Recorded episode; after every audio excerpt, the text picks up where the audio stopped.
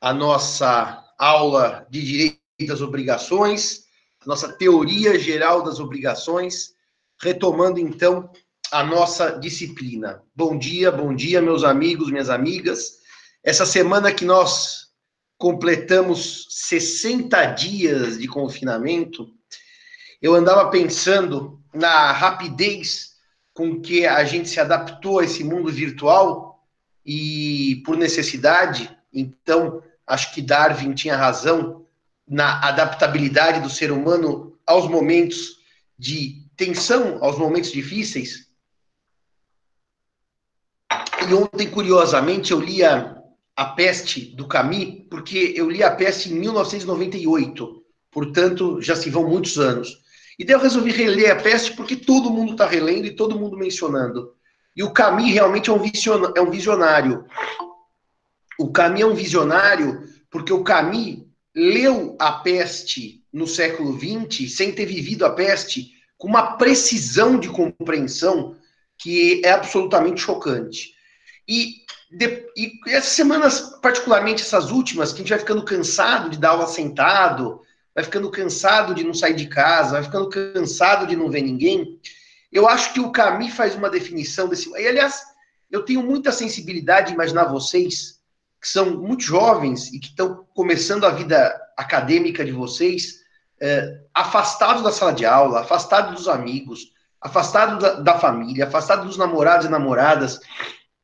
E para vocês, certamente, uh, essa peste é mais dolorida mesmo porque eu conversava ontem por telefone com uma amiga que fez São Francisco comigo, é, ela era duas turmas abaixo da minha, mas nós já éramos amigos antes da faculdade, prosseguimos amigos durante a faculdade, continuamos amigos após a faculdade. Ela dizia, é, ela me chama de Zé, evidentemente, falava, Zé, você imagina a situação desses meninos, dessas meninas, que já no, seus primeir, no seu primeiro, no seu segundo ano de faculdade, estão é, em casa, presos, não estão aproveitando aquele belíssimo ambiente que a faculdade nos proporciona. Uh, não vão ter piruada esse ano, porque dificilmente vai ser possível aglomeração pública. E daí, eu lendo o Camus e pensando nesse, nessas restrições e limitações que vocês estão sofrendo, e para vocês de maneira muito intensa, porque vocês são muito novos e vocês têm uh, uma energia, uma vontade de viver que a gente vai perdendo conforme fica mais velho. Aliás, cada vez mais a gente vai ficando é, viciado nos velhos hábitos e na rotina, que também mereceria uma reflexão que eu vou fazer agora sobre a sensação do porquê o tempo passa muito rápido hoje em dia, mas isso não vem ao caso. Mas eu li o Camus, e o Camus tem uma passagem da peste que eu vou ler para vocês, e depois eu vou começar a aula de hoje, claro, que eu vou falar sobre compensação, que é a última forma de pagamento indireto, em que o Camus diz assim: é uma ideia que talvez é uma ideia que talvez faça rir. Mas a única maneira de lutar contra a peste é a honestidade. E a personagem pergunta para outra: O que é honestidade? perguntou Rambert com um ar subitamente sério. E o outro respondeu: Não sei o que ela é em geral, mas no meu caso, nos momentos de peste, consiste em fazer o meu trabalho. Então, o consiste em fazer o meu trabalho, eu acho que é o que dá a dimensão exata do que nós uh, precisamos ter nesse momento de 60 dias de quarentena que se completam agora no dia 15, 15 ou 16, a depender do seu calendário. Resiliência e trabalho, porque me parece que são esses dois pilares hoje que nos sustentam, trabalhando, pensando, cuidando de nós mesmos e cuidando daqueles que a gente precisa. Uh, portanto, trabalhar é necessário. Eu praticamente me adaptei a dar aula sentado, mas tem que fazer uma nota com os senhores que eu conversava com a professora Virginia Zambrano de Salerno. A Itália, os senhores sabem que teve uma quarentena muito rígida, com lockdown, inclusive. E falava com a Virginia no domingo eh, como é que está o regresso à, normalidade lá em Salerno. O sul da Itália já foi liberado para voltar às ruas. O norte ainda tem restrições mais severas, porque lá foi o coração da pandemia. Mas a Virgínia me dizia uma coisa interessante. Uh, o primeiro semestre na Europa começa em setembro. Eles estão terminando o segundo semestre letivo, que acaba, acaba agora em junho. O primeiro semestre começa em setembro. Agora vem as férias de verão, que são as férias longas. E eu perguntava para a Virgínia, e aí, Virgínia, segundo semestre do ano, primeiro semestre letivo, setembro, vamos voltar para a sala de aula?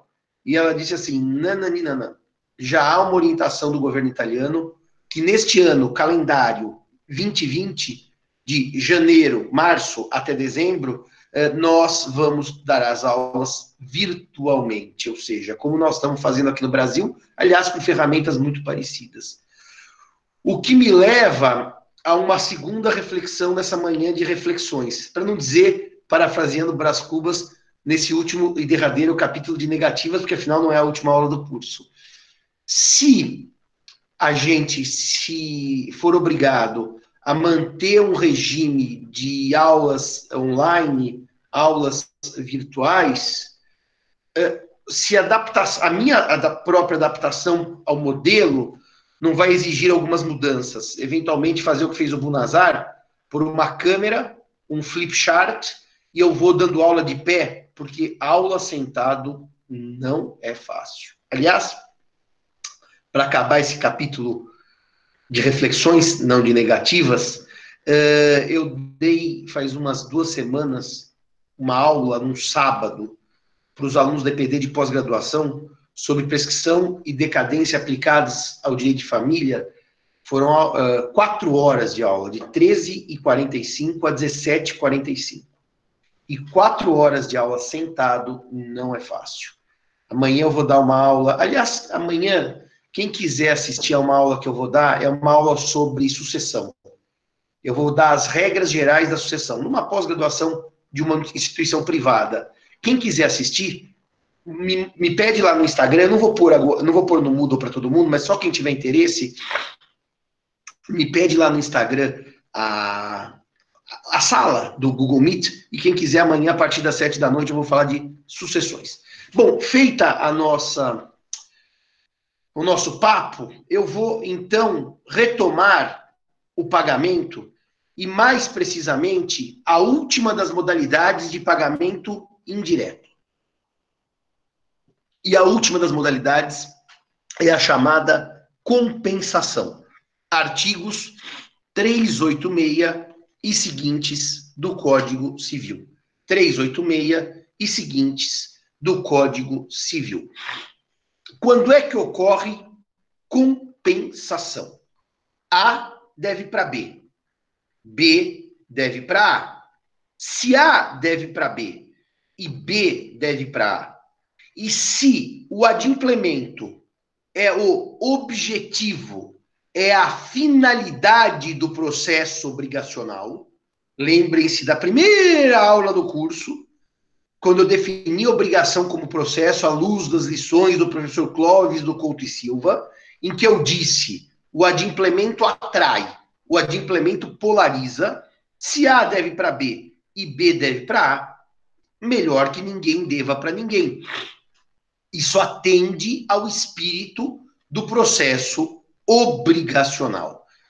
Reparem, se A deve 100 para B e B deve 80 para A, evidentemente que a compensação será no valor da dívida menor. Se A deve 100 para B e B deve 80 para A, com a compensação, A passa a dever 20 para B. A compensação vai se dar no limite, na extensão da dívida de menor valor. Tudo bem até aqui? Bom, quais são os requisitos trazidos em lei para que a compensação ocorra? Por lei, para que a compensação ocorra, temos que ter um dívidas recíprocas. Dívidas recíprocas.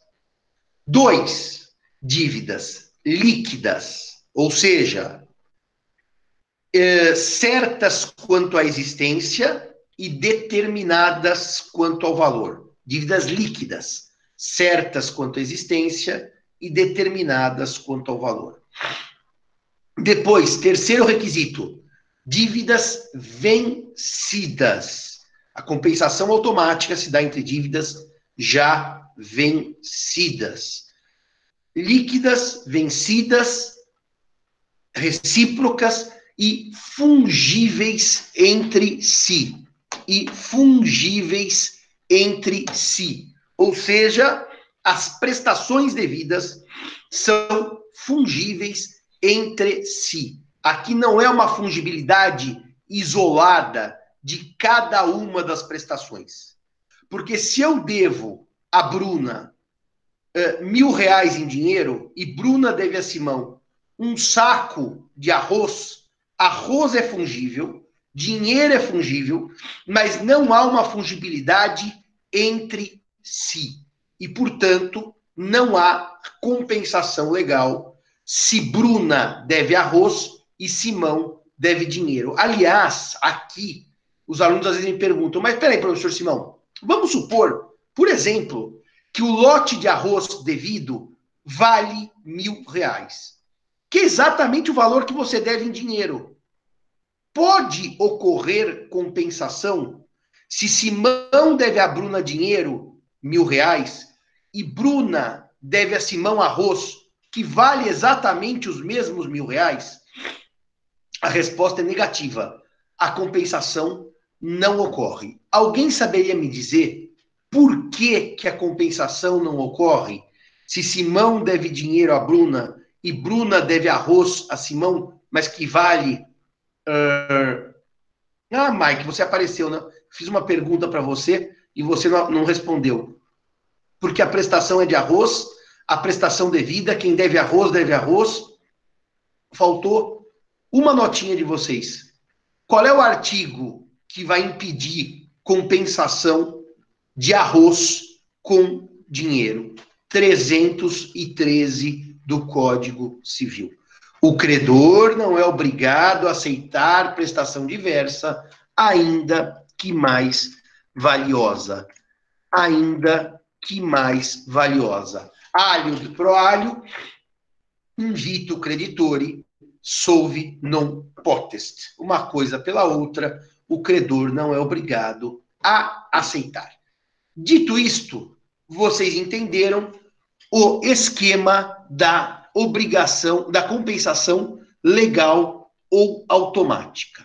Presentes, é, eu sei, Mike, eu te chamei no início da aula para isso. Que eu falei, Mike, você está aí? Eu quero tirar uma eu quero, eu quero tirar sua dúvida, mas você não estava aí, estava ainda tomando seu café o seu lauto e faustoso café da manhã. Hoje, eu perguntei aqui no chat. Se olhar mais para cima, o chat tem um, uma menção ao seu nome. Mas dizia eu então: presentes os requisitos, a compensação no Brasil é automática. Ela não precisa de declaração legal, eh, judicial, declaração judicial, e nem de acordo das partes. Mas, professor Simão, eu já ouvi uma aula com o professor Zanetti, o professor Zanetti discorda disso talvez existam alunos que assistam a minha aula e a do professor Zanetti. É, o professor Zanetti diz que não, que a compensação necessariamente depende de acordo ou de declaração judicial das partes. É, o, os artigos 368 e 369 do Código Civil não trazem este requisito legal. Ou seja, que a compensação só ocorra se houver acordo entre as partes. Não, não tem esse, esses requisitos. Então, Marcelo, bom dia. Espero que você tenha dormido bem de ontem para hoje. Essa noite eu tive aquela pequena insônia que de vez em quando me acomete. Fui dormir quatro horas da manhã, fiquei lendo os meus livros. E gostaria de que você, então, além de falar bom dia para a turma, pusesse aí na tela os artigos 368 e 369 do Código Civil para mostrar que a compensação no Brasil não exige acordo, ela é ex lege, ela decorre do próprio da própria lei e independe de declaração judicial. Artigos 389 e 368 e 369 do Código Civil. Vamos lá. Bom dia, professor. É, bom dia, turma. Artigo 368. Se duas pessoas forem ao mesmo tempo credor e devedor uma da outra, as duas obrigações extinguem-se, até onde se compensarem. Artigo até 3. onde Até onde significa que no limite da dívida de menor valor. Se A deve 100 para B e B deve 80 para A, 80 é o limite da compensação. Artigo 369. A compensação efetua-se entre dívidas líquidas, vencidas e de coisas fungíveis. E aí estão os requisitos da compensação legal: dívidas recíprocas, líquidas, fungíveis e vencidas. Simão, é possível que ausentes os requisitos legais ocorra compensação? É, mas nessa hipótese a compensação é chamada de voluntária. É, é possível que Simão deve arroz para Bruna. Bruna deve mil reais a Simão. E ocorra compensação? Por lei, não. Mas por acordo, sim. Então, o acordo pode, gerando a compensação chamada de convencional, pode admitir compensação ausentes os requisitos do artigo 369. Era um exemplo corrente em exame de ordem por muitos anos, numa época que o exame de ordem era mais simples, era menos rebuscado e, portanto, talvez mais honesto com vocês. Hoje o exame de ordem é cheio de frufru, mas eh, era um exemplo comum em exame de ordem o condômino não paga o condomínio, deve mil reais. Dívida líquida, dívida vencida e até aí presentes dois requisitos da compensação. Daí, o condômino, quando é demandado, diz que não paga o condomínio porque por um vício na coluna de água do prédio, houve um vazamento de água na sua casa, aquele vazamento gerou danos ao apartamento do condômino no montante de mil reais. Então ele invoca uma compensação. E por que, que essa compensação por lei não é possível? Porque os mil reais que o condômino deve ao condomínio é uma dívida líquida e vencida. Os mil reais que o condomínio deve ao condômino por eventuais danos que o condômino tenha sofrido. Essa dívida é ilíquida, porque ela é incerta quanto à existência. Quem disse que o dano foi causado pelo vazamento de água, pelo condomínio? E se o dano foi causado porque o condômino foi furar uma parede para pôr um quadro, explodiu um cano e estragou a casa dele? Não sei. E dois, ainda que seja de responsabilidade do condomínio por um problema da coluna d'água, quem disse que o valor do dano é de mil reais? Ele precisa ser apurado, liquidado. Então, uma dívida de mil reais do condômino para com o condomínio, porque não pagou a taxa condominial, não se compensa com uma dívida, que eu vou pôr entre aspas, porque ela é incerta, eu sequer sei se ela existe, entre o condomínio que deveria pagar ao condômino por danos uh, causados. Em que exceção do contrato não cumprido, em que situação você está imaginando isso? Não entendi. Fala por vós, por favor. Se o. Bom, é que nesse caso não, não teria necessariamente o dever de de arrumar o vazamento, né? Mas se tivesse isso disposto em, em contrato, por exemplo. É, o problema é que não há contrato, né, Henrique? No condomínio não há contrato, há convenção. Então, o problema aqui é que seria um ilícito é, que independe de contrato e de acordo. Logo, eu não vejo nenhuma exceção do contrato não cumprido aqui. O que eu vejo aqui, no fundo, é a necessidade de liquidar a dívida. E o que pode acontecer, então? O que pode acontecer, então? O que pode acontecer é que o condomínio entra com uma ação cobrando mil reais. O condômino se defende e propõe. Eu nem sei agora se no CPC novo. Ô Marcelo, me responde isso. O mecanismo aqui, o CPC novo não ampliou a ideia de pedido contraposto ou ele ampliou e eu posso, na própria contestação, fazer pedido sem necessidade de reconvenção? Que agora me falhou essa questão processual. Pode mesmo, professora. A reconvenção pode, pode vir junto da contestação.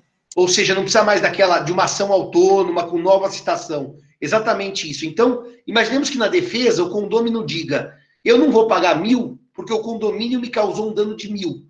E o juiz abre uma dilação probatória e efetivamente se prova que o condomínio causou um dano de mil e deve pagar mil. Aí pode haver compensação, mas só cuidado com uma coisa, tá? Como as dívidas não eram líquidas e vencidas, a compensação só vai ocorrer quando houver a certeza da existência da dívida do condomínio para com o condômino. Então, naquele período todo anterior a essa certeza, correram juros contra o condômino, a multa tem que ser paga, não há compensação senão no momento quando houver liquidação e certeza da dívida do condômino para com o condomínio. Agora, reparem o seguinte: o uh, que, que é que eu ia dizer? Pode acontecer uma compensação legal. O condomínio diz: assumo, realmente, eu deveria ter arrumado a coluna, não arrumei, concordo com os laudos que você me apresentou. Seu prejuízo é mesmo de mil reais e ninguém paga nada para ninguém. Isso é uma compensação convencional. E aí, senhores, é possível, inclusive, compensar dívida vencida com dívida vincenda. Simão deve a Marcelo mil reais que se venceram hoje, no dia 12, 13 de maio. Aliás, hoje é dia da abolição da escravidão no Brasil, que a princesa Isabel assinou a Lei Áurea. 13 de maio. E Marcelo, Simão deve a Marcelo. E Marcelo deve a Simão mil reais que se vencem no dia 13 de abril. Então vamos combinar, Marcelo? Vamos. As dívidas são extintas desde logo. Se não houver combinado, a compensação só ocorre quando chegar 13 de abril. Hoje não haverá compensação. Dito isto, o Código Civil traz algumas causas que impedem a compensação e algumas causas que não impedem a compensação. Então, primeiro eu vou falar de causas que não impedem a compensação. Não impedem. A compensação se verifica mesmo se isso ocorrer. A primeira regra é a regra do artigo 372 do Código Civil, que daqui a pouco o Marcelo vai pôr na lousa. Pelo artigo 372 do Código Civil, se houver a concessão do chamado prazo de favor, prazo de favor, o que, que é um prazo de favor? É aquele prazo que não está no contrato e que o credor, por favor, por generosidade, sem dever legal, outorga ao devedor. O credor simplesmente concede um prazo extra. Aliás, muito comum agora nos tempos de pandemia. Uh, Marcelo, por favor, lê o artigo 372 enquanto eu ponho água aqui para mim.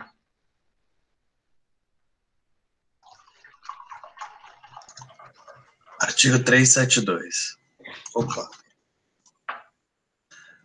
Prazos de favor, embora consagrados pelo uso geral, não obstam a compensação. Não obstam a compensação. Ou seja, Simão deve mil reais a Marcelo de aluguel, vencidos hoje, 13 de maio.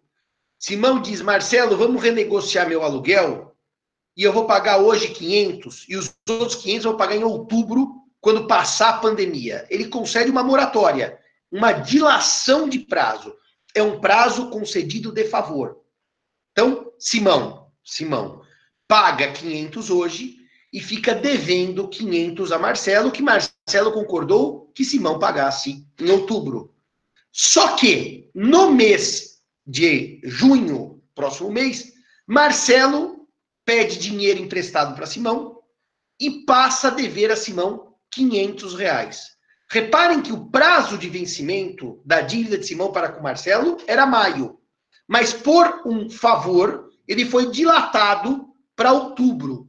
Nesse momento, em junho, quando Marcelo dever 500 a Simão, a compensação se verifica. Ou seja, a compensação se ultima.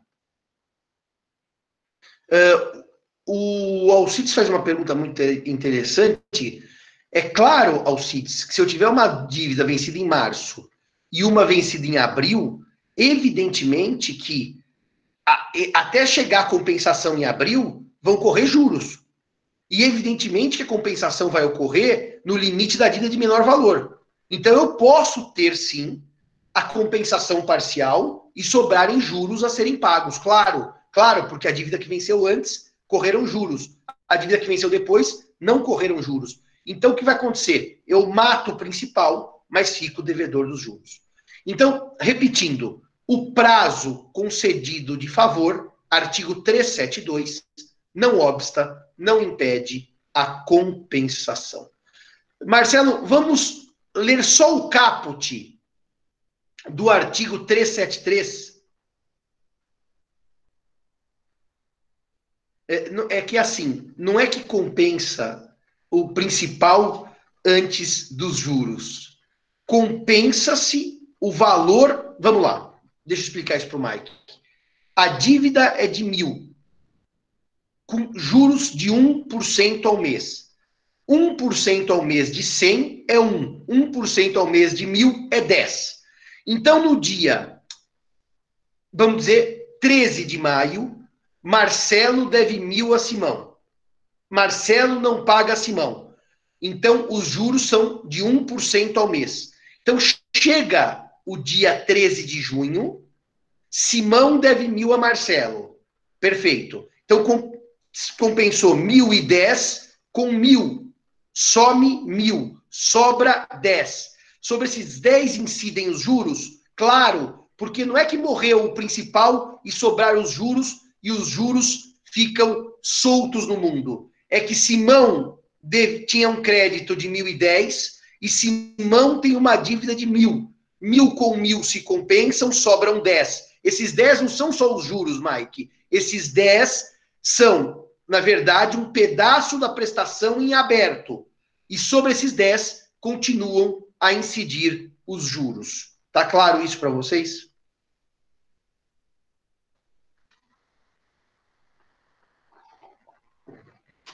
Então, Marcelo, vamos ao caput do artigo 373, que traz uma causa que não impede a compensação. A primeira era do 372 e a segunda do 373. Artigo 373. A diferença de causa nas dívidas não impede a compensação, exceto. Exceto é a exceção. A diferença. Primeiro. Isso. Não, não, não lê inciso nenhum. Só lê o caput de novo. A diferença de causa nas dívidas não impede a compensação. Agora pode tirar o dispositivo. A diferença de causa nas dívidas não impede a compensação. Causa aí é compreendida como origem, como motivo das dívidas. Então, Simão deve a Henrique mil reais porque Simão tomou o dinheiro de Henrique emprestado. Isso é um mútuo. A causa é contratual. Henrique deve a Simão mil reais porque bateu no carro de Simão ou porque xingou Simão. Esse é um ilícito extracontratual. Então, Henrique deve a Simão por um ilícito extracontratual. Simão deve a Henrique por um ilícito contratual, porque não pagou o contrato de mútuo. Então, o que acontece? Simão propõe uma ação contra Henrique de indenização. Henrique diz: realmente devo e o valor é de mil reais. Nesse momento em que a dívida de Henrique para com Simão, pelo ilícito, seja o ilícito um dano moral, seja o ilícito um dano material, mas fixamos em mil reais a indenização. O valor que Simão deve a Henrique pelo contrato de mútuo, mil reais, se compensa com o valor que Henrique deve a Simão pelo ilícito extracontratual de mil reais. O fato de uma dívida nascer do contrato e outra dívida nascer do ato ilícito não impede a compensação. O fato Simão deve mil reais a Bruna, empréstimo. Tomei um empréstimo mútuo e não paguei. Simão deve mil reais a Bruna. Bruna perde o seu cachorro e põe uma placa. Perdeu-se cachorro, recompensa-se bem. Valor de mil reais. Simão acha o cachorro de Bruna e agora faz jus aos mil reais. Reparem, Simão devia a Bruna por um contrato de mútuo. Bruna deve a Simão por uma promessa de recompensa. As causas são distintas. Uma é o contrato, que é um negócio jurídico bilateral, outra é a promessa de recompensa, que é um negócio jurídico unilateral. Há compensação? Há, porque o artigo 373 permite a compensação nestas hipóteses. Agora, vamos trabalhar as causas que impedem a compensação. As causas que impedem a compensação. A primeira causa que impede a uh, compensação é a hipótese de as dívidas serem do mesmo gênero, mas de qualidades diferentes. Do mesmo gênero, mas de qualidades diferentes. É o que diz o artigo 370. Então, a primeira causa que impede a compensação é do artigo 373, uh, eh, do artigo 370. Uh, eh, o artigo 373 pode aplicar entre dívidas que não sejam civis. Por exemplo, eu tenho uma dívida de mil reais para com Marcelo, mútuo. Marcelo tem uma dívida de mil reais para comigo, porque eu sou empregado do Marcelo.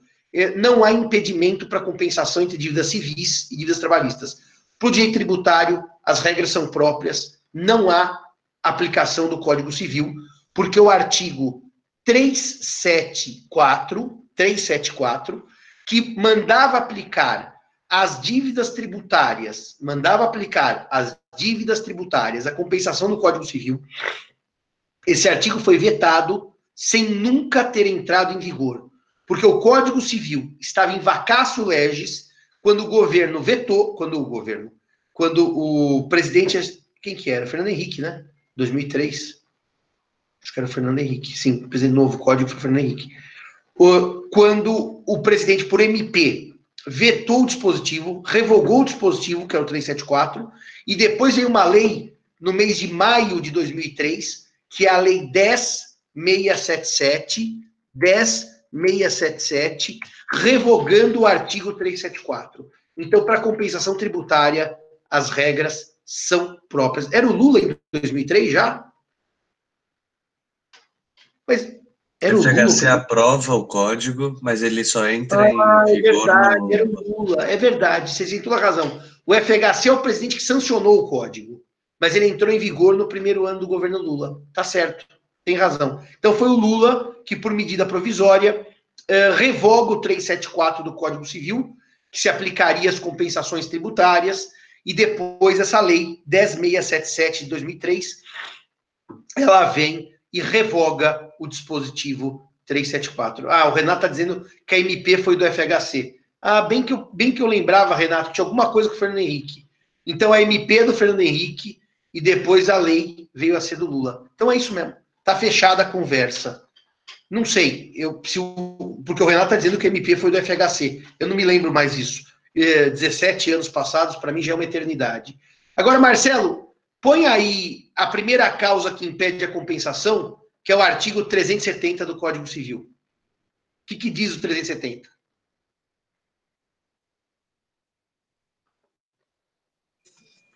Artigo 370. Embora sejam do mesmo gênero as coisas fungíveis, objeto das duas prestações, não se compensarão, verificantes que diferem na qualidade quando especificada no contrato.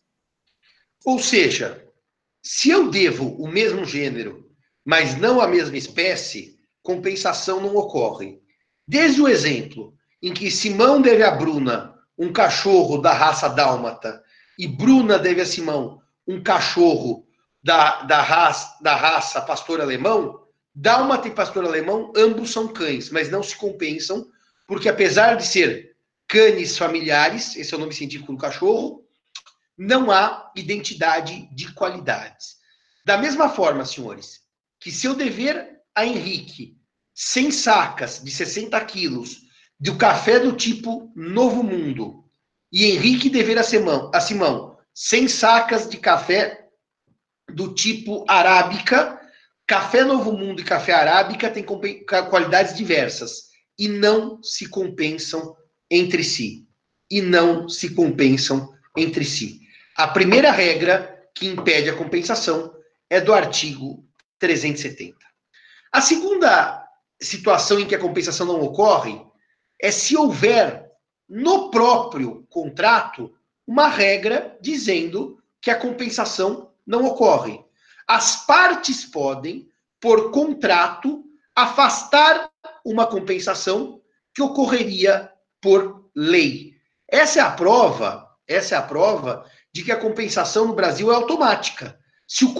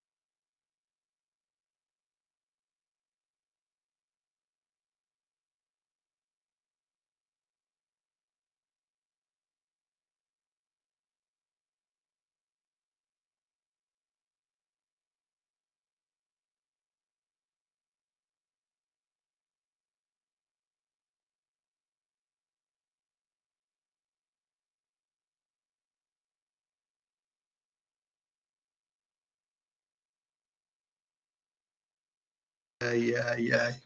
Voltei. Os senhores estão me ouvindo? A câmera está funcionando? Está tudo certo aí? Estão me ouvindo? Simplesmente eu citei o Fernando Henrique e o, e o Lula, o Bolsonaro derrubou minha conexão porque ele achou que eu estivesse fazendo campanha política, entendeu? E o Bolsonaro não permite campanha política, porque a democracia no Brasil bolsonarista é a democracia do próprio Bolsonaro só. Então acho que ele ouviu Fernando Henrique, Lula, caiu a conexão e me tiraram fora do ar, mas eu voltei. Porque, como eu dizia quando eu ia para Portugal e perguntavam para mim, mas professor, o senhor volta? Eu sempre volto. E eu voltei, apesar do desespero do Henrique e do Cairala de acharem que eu tinha morrido. Agora, vocês mandaram um comentário aí sobre. O Mark fez um comentário, se fosse outro professor que tivesse sumido, que eu estou rindo muito, muito, muito, muito desse comentário. Eu estou rindo demais, demais, demais. Que o comentário foi muito espirituoso. Bom, caímos, voltamos, e, e caímos, voltamos, e agora. e agora? Eu tenho um problema que certas situações me geram acesso de riso e eu, eu posso rir assim por horas a fio. E o Mike fez uma piada que eu achei muito divertida, aliás, vou mostrar para alguns amigos meus. Mas vamos seguir aqui a conversa. Eu dizia, então, que a diferença.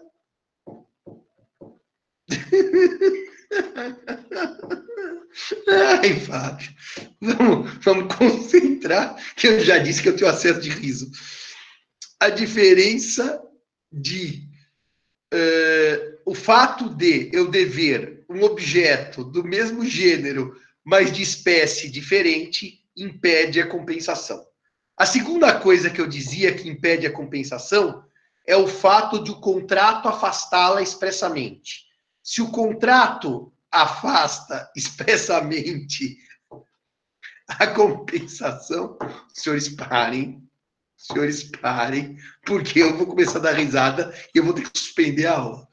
O fato de o contrato conter previsão de que a compensação não ocorre, a compensação também não ocorre por previsão contratual. O código traz, no artigo 373, mais algumas hipóteses em que a compensação não se verifica. Em que a compensação não se verifica. É, Fábio, faz tempo que você não me vê tendo ataque de riso, porque a situação pandêmica não é exatamente a mais propícia para eu ter ataque de riso. Mas normalmente eu tinha muitos. Então, uh, o 373, Marcelo, por favor, você põe, colocaria aí para mim o texto das causas que impedem a compensação? Vamos ler um inciso, daí você tira. Um segundo inciso e daí você tira. Vai, lê por favor o 373. Causas que impedem a compensação. A diferença de causa nas dívidas não impede a compensação, exceto se provier de esbulho, furto ou roubo. O esbulho, o furto e o roubo são atos de desapossamento por ilícito. Ou seja, alguém vai ter o bem com posse perdida, com a posse perdida por um ato ilícito. Então, Simão deve 100 reais a Marcelo. Simão não paga Marcelo. Marcelo pensa em entrar com uma ação pagar advogado para cobrar 100 reais do Simão, eu vou fazer o seguinte: eu vou abrir a carteira do Simão e furtar 100 reais enquanto o Simão estiver dando aula. O Marcelo vai e furta 100 reais. Eu digo, ó, ele me roubou 100 reais, eu quero dinheiro de volta. Ele diz, não, não. Como eu devia, você me devia, agora eu devo para você. As dívidas estão compensadas. Bom, se o direito admitisse no ato ilícito criminal, compensação de dívidas, ninguém mais pagava dívidas. Exemplo, eu devo 5 mil reais a Marcelo. Marcelo põe uma arma na minha cabeça, me faz ir até o banco com uma arma na cabeça, tirar 5 mil reais da conta e pagar para ele. Eu digo, mas isso foi roubo, Marcelo. Não, não, é compensação, porque você me devia 5 mil, agora eu te devo 5 mil e está tudo compensado. O ilícito criminal impede a compensação. É, Marcelo, qual é o outro inciso que diz que não é possível compensar a dívida? Qual é outra causa que impede a compensação? A diferença de causa nas dívidas não impede a compensação, exceto se uma se originar de comodato, depósito ou alimentos. Vamos começar com o comodato e com o depósito. O comodato e o depósito, em regra, têm bens infungíveis. No comodato, sempre. No depósito, na maioria das vezes, o bem é infungível. Então eu digo, Bruna, eu te empresto o meu carro por 30 dias, comodato. Bruna tá na posse do meu carro que vale 20 mil reais, tá? Eu devo para Bruna 20 mil reais. Ela diz assim, eu não devolvo, porque afinal, carro de 20 mil compensa com dinheiro de 20 mil. A fungibilidade é essencial para a compensação. Carro não se compensa com dinheiro. Da mesma forma no depósito. Henrique, eu vou viajar. Cuide do meu cachorrinho que vale 500 reais. Como eu devo 500 reais a Henrique, Henrique diz assim, eu fico com seu cachorro e não te devolvo o cachorro. Isso não é possível, porque o bem é infungível. Mas, Simão, comodato é sempre infungível, sempre. Depósito pode ser de bem fungível, é verdade. Depósito pode ser de bem fungível. O depósito em dinheiro no banco é de bem fungível.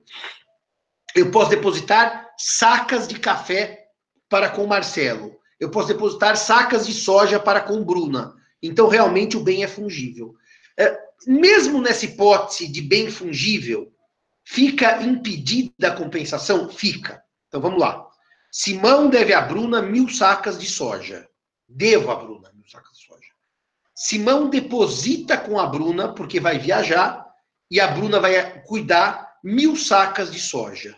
Quando Simão volta, Simão diz: Bruna, me devolva as mil sacas de soja. Ela diz: Não, porque como você me deve, eu estou com as suas, vamos compensar. Aí seria possível, pelo critério da fungibilidade? Seria, porque Simão deve a Bruna mil sacas de soja e Bruna está com mil sacas de soja de Simão. É possível, pelo critério da fungibilidade, a compensação. Mas a lei não permite. E ela não permite porque, como o depósito é um contrato que tem na base a confiança, Seria uma forma de romper a confiança, de trair a confiança do depositante Simão, se Bruna não devolvesse as mil sacas de soja. Então, no comodato e, e no, no depósito, a compensação é impossível. No comodato, porque o bem é infungível. E no depósito, porque em regra também é infungível. Mas mesmo no depósito de coisas fungíveis, o sistema não permite a compensação. O Marcelo leu aí também que não se compensam as dívidas de alimentos. Até, Marcelo, eu queria que você desse uma nota que nas dívidas de alimentos eu quero fazer uma ampliação para a terceira edição do Código Comentado. Põe aí compensação admitida em julgados. Há um detalhe dos alimentos que a lei não admite a compensação por uma razão muito simples. Imaginemos o seguinte: Simão deve alimentos para o seu filho de mil reais por mês. Num certo mês, Simão digita errado, digita errado a transferência bancária e manda cinco mil reais para a conta do filho, que são cinco meses de alimentos. Se a compensação pudesse existir, no segundo mês, Simão não paga nada, no terceiro não paga nada, no quarto não paga nada e no quinto não paga nada, porque ele está compensando, porque ele mandou 5 mil erradamente, devia mandar mil. O problema é que, como os alimentos garantem subsistência, o legislador tem medo que, apesar de Simão ter pago cinco vezes a prestação alimentícia, que o filho gaste os 5 mil e passe fome nos meses subsequentes. Passe fome. Simplesmente o Simão pagou a mais, mas o filho gastou o dinheiro de maneira irrefletida, de maneira impensada. Aliás, eu estava lendo Machado, eu conheci um adjetivo, Marcelo Cairala, que chama que, um adjetivo que é estúrdio. Eu fiquei apaixonado pelo adjetivo estúrdio, fui procurar no dicionário o que, que era. Mas, enfim, eu não posso ter a compensação, porque a compensação em dívidas alimentares põe em risco a vida de quem recebe os alimentos põe em risco a vida de quem recebe os alimentos. Mas, porém, contudo, entretanto, todavia, a jurisprudência, para evitar enriquecimento sem causa, tem admitido o seguinte: vou contar o caso concreto. O pai paga em dezembro a pensão alimentícia. Como é que ele paga? Por desconto em folha. Por desconto em folha. O empregador, por um erro, desconta também do 13 terceiro salário do pai a pensão alimentícia. Ué, mas dezembro não é porque é dezembro que eu pago duas prestações. Meu filho tem os mesmos gastos em dezembro. Então, a empresa debitou errado. Era para tirar uma pensão e tirou duas em dezembro. O pai oficia ao juiz diz: juiz, paguei duas vezes em dezembro. Não quero pagar em janeiro. Não, não, não. Não há compensação assim. Porque isso pode pôr em risco a alimentação, vestuário, seguro-saúde do seu filho. Coisas básicas. Então, haverá. Uh, exatamente, Cícero. Isso é muito comum. Esse erro é muito comum. Então, não haverá como te abonar de janeiro. Mas olha como é que a, jurisprudência é interessante nesse sentido. Bom, mas eu paguei dois mil quando devia pagar mil. Eu tenho mil de crédito.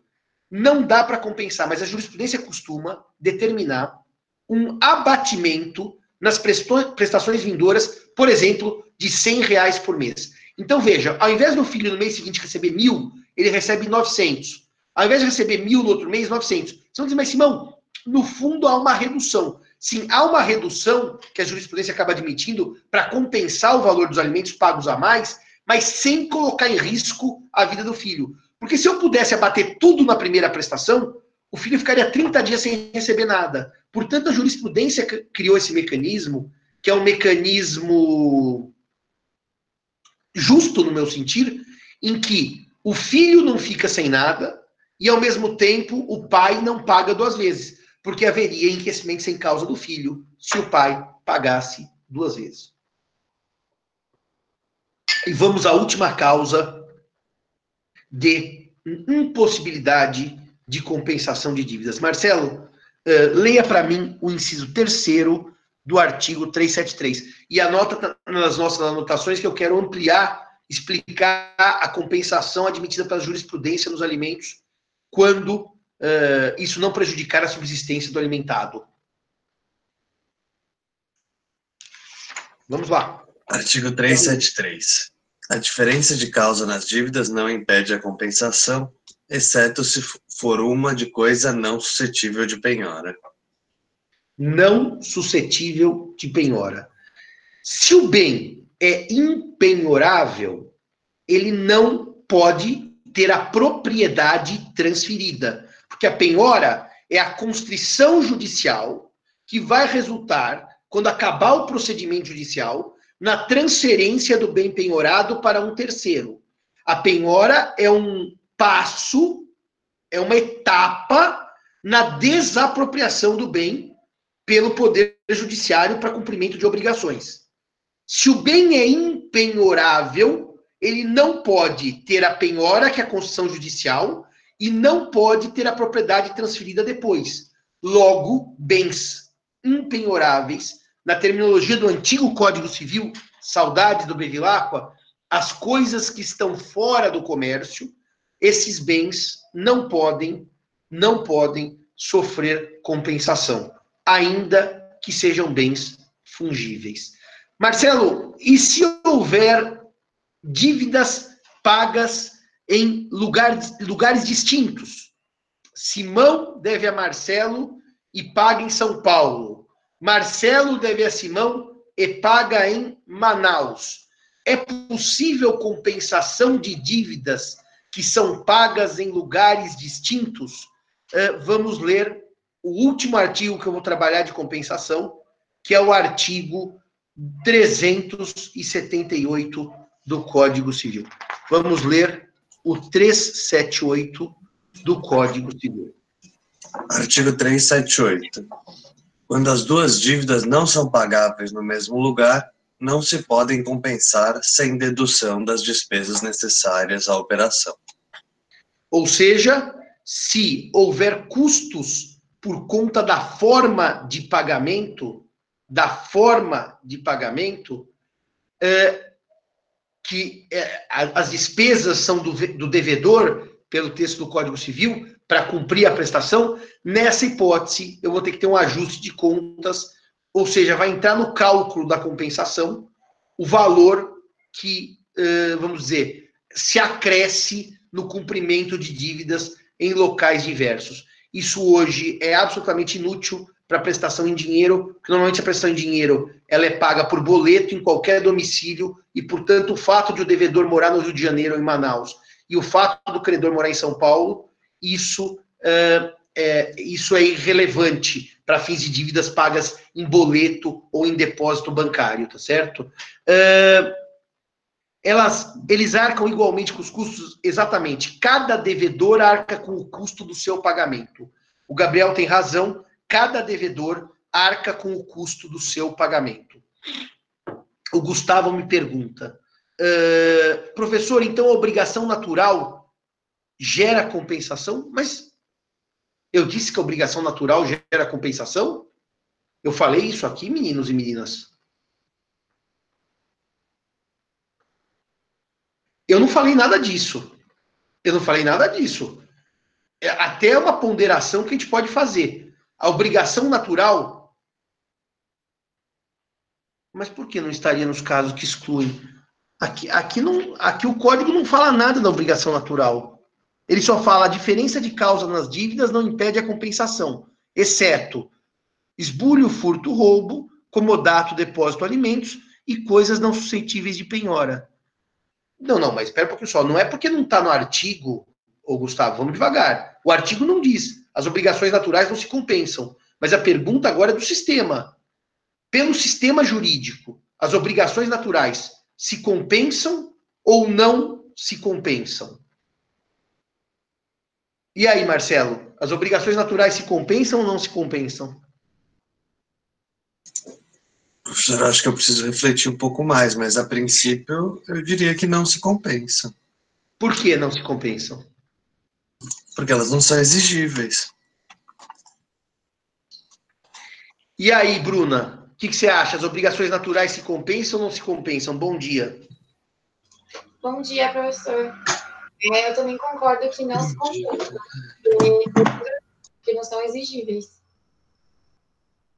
Tá, tá certo. E aí, Henrique, as obrigações naturais se compensam ou não se compensam? Em aberto também, mas eu que não. Que não, né? É, eu tenho uma impressão que, como a obrigação é inexigível, eu tomei um susto, Gustavo, com a sua pergunta, porque eu não tinha falado nada sobre o tema. Por isso que eu tomei um susto. Não que a pergunta não seja pertinente, ela é bem pertinente. As obrigações naturais, eu tenho a impressão que não se compensam por força de uma lógica da inexistência de Haftung, como, como o Gabriel pôs aí embaixo agora. É, inexistindo exigibilidade, seria estranho algo exigível se compensar com algo inexigível, apesar de ambas serem existentes. É, seria muito estranho uma dívida prescrita se compensar com uma dívida uh, vencida, líquida e exigível. Mas nós vamos fazer aquele velho esquema. Eu também tenho a impressão que tem razão os meus três amigos e colaboradores. Agora, de qualquer maneira, o Henrique vai pesquisar para a gente, vai mandar para mim. E na aula que vem, Henrique, a gente começa com isso, que é de amanhã, falando se a doutrina admite ou não a compensação. Bruna, dá uma olhadinha no Pontes também no intervalo, tá? Porque o Pontes sempre dá alguma luz pra gente, tá certo? Porque daí o crédito estaria respondendo por uma dívida inexigível. Eu também acho. Por isso que eu acho que não há compensação, não. Porque falta o requisito de eficácia. Mas eu vou pedir para a Bruna, o Marcelo e o Henrique prepararem uma leitura e amanhã eu respondo isso para vocês. IEDA, esses incisos 373 proíbem a compensação. Mesmo que expresse em contrato, essa é uma pergunta linda. Será que essas normas aqui não são de ordem pública? Eu concordo que, em tese, eu poderia dizer: Marcelo deve a Simão 50 mil.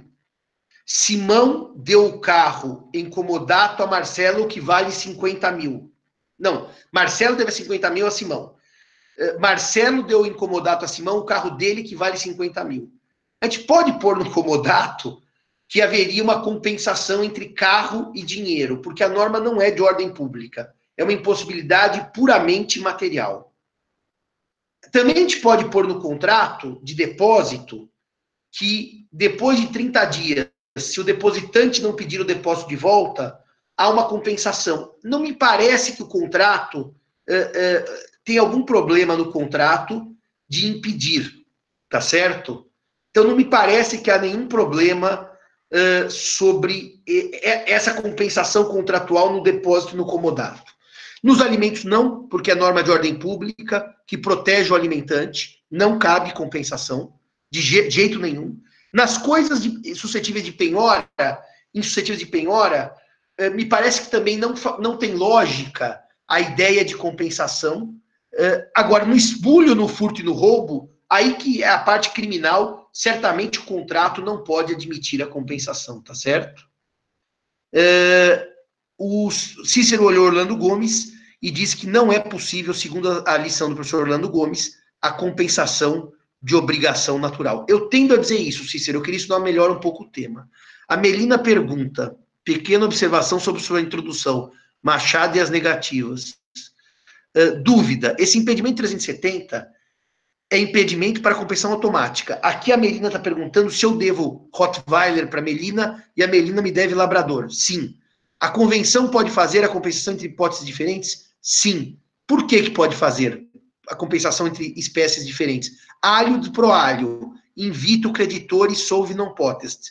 Mas, se eu tiver um acordo, Simão deve cachorro Rottweiler, Melina deve cachorro labrador. Por acordo, os credores podem acertar prestações diversas da contratada.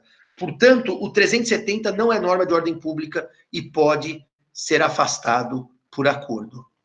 A rir aumenta a imunidade. Obrigado. Uh, opa, fechou aqui o chat. Deixa eu ver se temos mais alguma pergunta. Hoje a internet está pregando peças. Professor, no caso de obrigações com incapazes, não há nenhum impedimento para compensação automática? Não, senhor. Não há nenhum impedimento. A compensação ocorre entre, entre dívidas existentes e válidas. No caso do depósito, que passar certo tempo passa a compensar a dívida, não seria análogo à penhora? Não, não, Vitor. É um acordo. Simão deve mil sacas de café para Bruna. Simão deposita com Bruna mil sacas de café. E diz assim no acordo: Bruna, se em 60 dias do depósito eu não pedir as sacas, as sacas estão compensadas. Ela diz aceito. Se Simão pedir antes, Bruna devolve. Se Simão não pedir, a compensação ocorre. A obrigação natural pode ser começada por acordo entre as partes. Agora vocês começam a se repetir, porque por acordo pode tudo. Eu disse que pode tudo. Então nós podemos ter um contrato que diga, ainda que a dívida esteja prescrita, a compensação ocorre. Aí, meus amigos, chama-se autonomia privada. E aí os senhores não precisam me perguntar, porque o que está no campo da autonomia privada só não vale se houver ilicitude. Professor, a sua pergunta é muito boa, Gabriel. A compensação é um fato jurídico, em sentido estrito, nos casos não convencionais? Por ser automática, eu entendo que sim. É um fato jurídico. Agora, se vocês seguirem a tese do professor Zanetti, que a compensação precisa de declaração legal ou de convenção, se for convenção, é negócio jurídico, é acordo. E se for uh, por declaração judicial, aí ela vai ser um fato jurídico que só se opera por declaração e não pela simples existência das dívidas. Dependerá do tipo de compensação. Agora, Gabriel, se a compensação for convencional, convencional, aí nós temos uma situação de compensação que nasce do negócio jurídico e não do simples fato jurídico. A Gabriela pergunta: se a coisa não for suscetível de penhora, Simão, é possível compensação por acordo? Eu não sei se isso não esbarra em norma de ordem pública. Eu precisaria pensar com mais calma. Mas vamos pensar um bem que não é penhorável. O bem de família. Se eu posso voluntariamente abrir mão do bem de família, eu poderia prever uma compensação por meio do bem de família, porque eu abro mão de uma proteção que o sistema me garante. Mas, por exemplo, aquela impenhorabilidade dos salários que o CPC mitiga, que o CPC permite penhora de parte do salário, eu não imagino que se eu dever a Cairala e e, e, e o Cairala me dever, eu falar compensa com os meus salários, se isso que pode me pôr em risco de vida, de ficar sem nada de salário, seria lícito no universo contratual.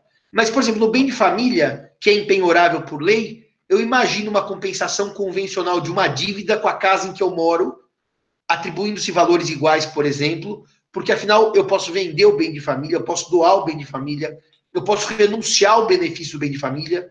Uh, o debate seria só se a cláusula contratual é válida, ab início, e eu entendo que ela é válida. Então, a impenhorabilidade, Gabriela, depende do tipo, para eu te responder se o contrato pode trazer compensação quando o bem for impenhorável.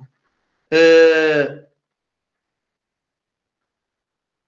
uh, é que, vamos lá, eu disse, Guilherme, vamos refazer a frase, Guilherme, que se a obrigação é existente e válida, a compensação é automática. Mas por quê? Porque ela é naturalmente eficaz. Naturalmente eficaz.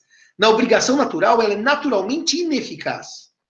É, eu compararia com você, Guilherme, a, operação, a obrigação natural uma dívida vincenda. Ela é existente e válida, mas ainda é ineficaz porque o termo não chegou.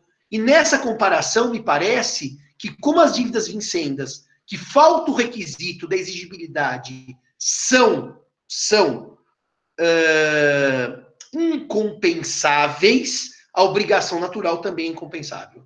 Mas, Guilherme, eu disse agora há pouquinho que eu vou pedir para os meus amigos estudarem um pouco mais e nós vamos voltar a conversar amanhã, certo?